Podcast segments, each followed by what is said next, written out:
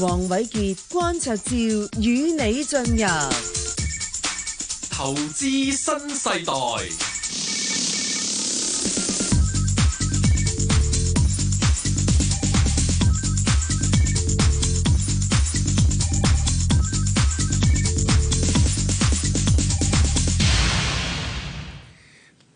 大家好，歡迎大家收聽、收聽同收睇《投資新世代》。教授早晨，早晨，師傅。係啊，過去一個禮拜我哋睇到呢，就個市況都係受住中美貿易談判嗰啲消息咧，就左右住啦、主係啊導住啦。咁啊，特朗普有一日咧就話唔急嘅， 啊，最喺大選後啊先簽可能仲好，咁啊令到港股係誒應聲下跌。恒指曾經咧就跌穿過兩萬六，最低嗯見到二五九五五，不過好在呢就有驚無險嚇。咁啊，跟住咧又出翻啲利好嘅消息，就話仲係啊傾緊嘅。雙方，咁所以呢，就令到最後恒指呢，就禮拜五收二六四九八，全個星期嚟計呢，都升咗係百分之啊零點六嘅嚇，誒百分之零點六嘅。係咁而個國指呢，按周係升咗百分之一。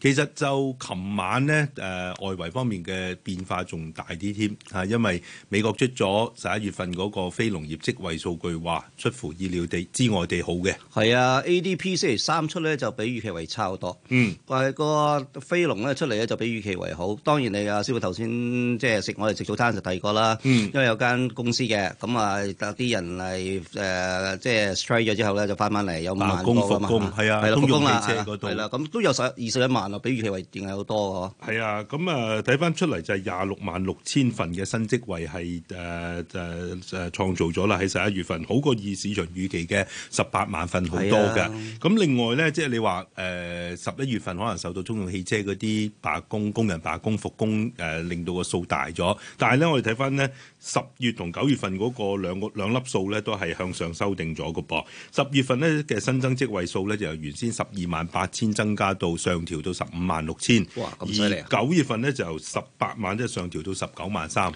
哇！唔怪得特朗普咁鬼神氣啦，嗯就話先知先話可以等得啊。原來個就業率咁勁哦。嗯，咁個失業率咧亦都降到去百分之三點五啊，係五十年嘅新低嚟嘅。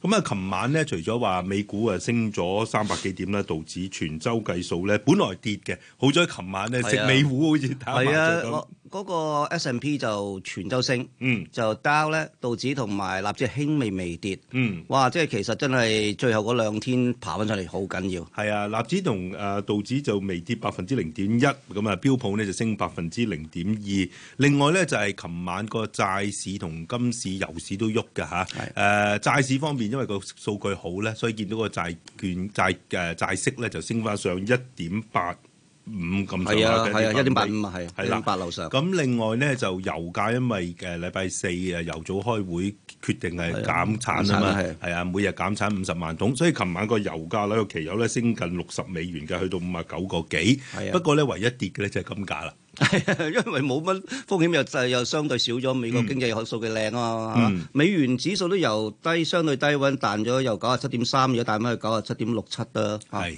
嗱咁啊，睇下誒禮拜五嗰個就業數據出得好過預期，可唔可以為下個禮拜誒港股啦啊環球股市帶翻嚟啲誒起色嚇？係咁啊好啦，咁啊講到呢度咧，我哋就要誒繼續我哋每個禮拜都投資教室。誒係、今次我哋都係延續誒揀、股票、投資股票嘅金科玉律噃。係啊，冇錯啊，點都要教下人揾錢啊，即係保本嘅。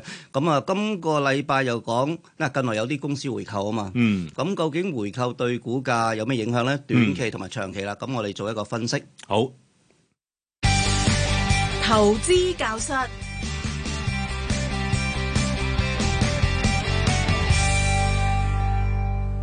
阿教授，頭先咧你又講到啦，有啲公司咧會回購翻自己嘅股份嘅，係咁啊通常呢啲公司可能都係一啲比較好嘅公司。嗱，係首先我哋或者同大家講講，誒、呃咩叫回購先？誒、呃回購股份有咩作用咯？嗱，回購股份咧，通常就係講公司回購啦，即係買翻自己股票啦，嗯喺、市場啦。嗱，咁點解公司要管理層決定回購咧？嗱、可能第一個理由就係股價低殘啦，因為佢覺得唔應該咁低嘅。嗯可唔可以示我哋對公司嘅信心咧？我出去買翻自己股票。嗯咁咧，其實呢個亦係反映咗佢覺得佢中長遠嘅公司嘅誒發展應該好嘅。咁呢樣嘅所講嘅信號咧，對市場嚟講都係一個比較正面啲。係因為大家可以咁諗嘅嗱。自己揞錢去買自己股票，好似好傻下嘅，但係唔係喎，即係實際上係真金白銀抌落市場咁， 咁咪、增加咗需求咯，係咪啊？嗯咁另外一樣嘢啦，佢有個技術性因素嘅，嗯買翻股票之後咧，佢要註銷嘅。係嗱，註銷咗之後，即係反映咩咧？就係、所我哋所講嘅供應量喺市場上嘅供即應係發量股行票。嘅股票數量會少咗啦冇。錯啦，咁啊，假設其他因素不變咧，大家咁諗啦。我哋計一個所講嘅，你有一個盈利係不變嘅，暫時、或者收入不變嘅，嗯你股數少咗 喺市場上，咁每股盈利咪上升咯。冇錯啦，咁啊，即係短暫性係令到即係嗰個有誘嗯因嚇，俾、人哋覺得呢個呃誒股價會升啦。嗯當然中長遠我哋所講嘅每個盈利都係要受制於個基本面啦，係咪啊即係有冇增長嗯因為你都唔啦知道可能一年之後佢發新股都得嘅， 係咪啊？咁但係咪短期一定係有個支持作用嘅？係嗱，有幾大支持係在乎佢本身回購幾多股票嗯，同埋幾時回購。嗱，但係咧，你哋睇到一樣嘢就話咧。誒依、個供求面嘅變化咧，其實就好容易誒呃睇、到一啲好短暫嘅變化。譬如我用一個誒、呃股票先啊，我睇翻誒小米啊，譬如我睇個圖啦，嗯嗱、啊師傅啦，我哋知道小米近期好勤力喎，回購股票喎，係咪啊？嗯冇錯嗱，我啊睇到啲消息就話，原來喺十一月上個月廿七，我哋就開始連續每日都去去買股票，嗯買翻自己嘅股票。嗱，小米就係提嚟知道就係股價低殘啦，嗯即係由 IPO 十七蚊就曾經升過廿一蚊，點知由廿一蚊就跌到而家得九個零銀錢嘅啫，八個半九個半一個區間走嚟走去。嗱，佢喺十一月二十七號咧就誒、呃、開始回購，但係二十六號嗰陣時嘅股價就八個六毫二。咁誒二十七號咧就回購嗰陣時候，嗰陣日嗰個收咧就八個七毫半。咁啊睇下今日星期五啦。嗱，星期五咧我又唔知道佢有冇回購，但係星佢每日回購直到星期四，因為星期五咧我就要佢等佢公佈先知道。嗯冇錯嗱、星期五咧就好特別嘅，因為所有啲所有科技股都彈得好緊要，睇到啊瑞星啊 嗰啲誒我哋所講啦嚇。咁佢收星期五咧去到成九個三毫幾嘅。嗱、嗯我撇除唔係星期五因為回購嘅因素，佢都升到去九個一度。嗯咁其實咧係點解咧？因為啲人覺得嗱，首先佢回購啦，我咪搭順風車咯。如果你係覺得係應該嘅，有班老 smart trader 咧就會走翻嚟買啦。但係當然公司買嘅股票好大量嘅，佢日日都拎拎成個億錢都去買嘅。咁喺呢個情況下咧，係增加咗市場上嘅需求，亦會令到當時有啲比較短線嘅投資者入去啦，跟住跟風啦，咁啊推高個股價啦。嗱，但係股價能否維持繼續上升咧？嗱，我提一提你你你啊。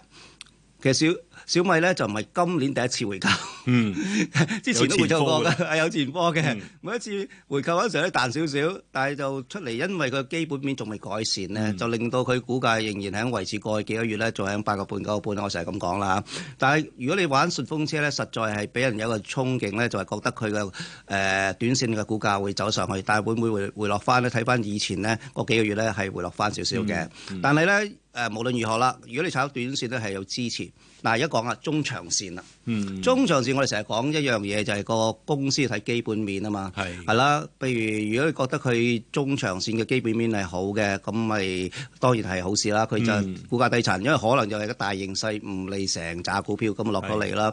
但係另一樣嘢就話咧，如果呢啲股票嘅情況係誒、呃管理層話回購，但係你望下。喂，係咪管理層唔係好掂咧？唔識將啲錢點使咧？冇投資機會咧？咁又會有啲人演繹緊嘅喎。嗱、譬如我講另一隻股票啊，誒、最近領匯咪有回購緊嘅，我講話領嗱。展領展係啊嗯，咁咧領展回購咧，我又成日講嘅批評就話咧，喂，以佢管理層咁 smart 嘅，點會拎啲錢去回購嘅咧？ 或者係派派息嘅咧？即係話可能市場係冇乜一啲所講好嘅投資機會，咁佢、就當係俾翻錢啲誒、呃所講嘅小股東係咪啊？但係咁你如果從依個角度嚟睇咧，就半杯水理理論喎。嗯即係話佢冇乜投資機會喎，咁你即係話炒完嗯 咧上咗去咧，你就掠水好過。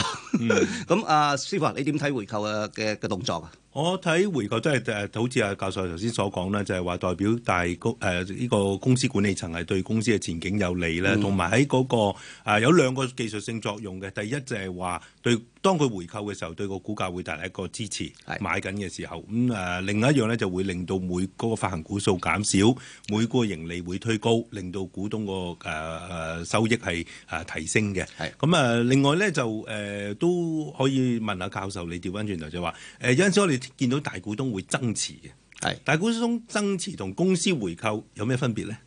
因為大股東增持就冇註銷啊嘛。冇錯啦，但係咧，大股東增持咧就係講大股東都係對依個股依個公司咧，嗯希望係俾一個所講，我相信公司會做好嘅，我所以增持咯。嗯但係因為股數上係冇變化咧，咁咧大家就唔好講俾你聽，呢個技術因素咧就話個供應減少咗，就要睇下市場嘅反應啦。嗯係啦係，啦我哋要識得分開大股東增持同股誒、呃公司回購啊！喺度呼籲下大家嚇，一陣間我哋就會開始接聽大家嘅電話㗎啦。誒、我哋今個禮拜開始啊，教授啊，係誒誒上個禮拜有聽眾同我哋即係反映，咁我哋係從善如流，由今個禮拜開始呢，誒、頭嗰四位打入嚟嘅聽眾呢係，我哋可以俾佢問多啲股票嘅。第一位三隻，第二後邊嗰二三四呢，就每人兩隻。哇，咁啊好正喎！係啊咁啊多咗人可以問唔同嘅股票啊。嗱，一八七二三一一一八七就二係我哋電話啦三一一，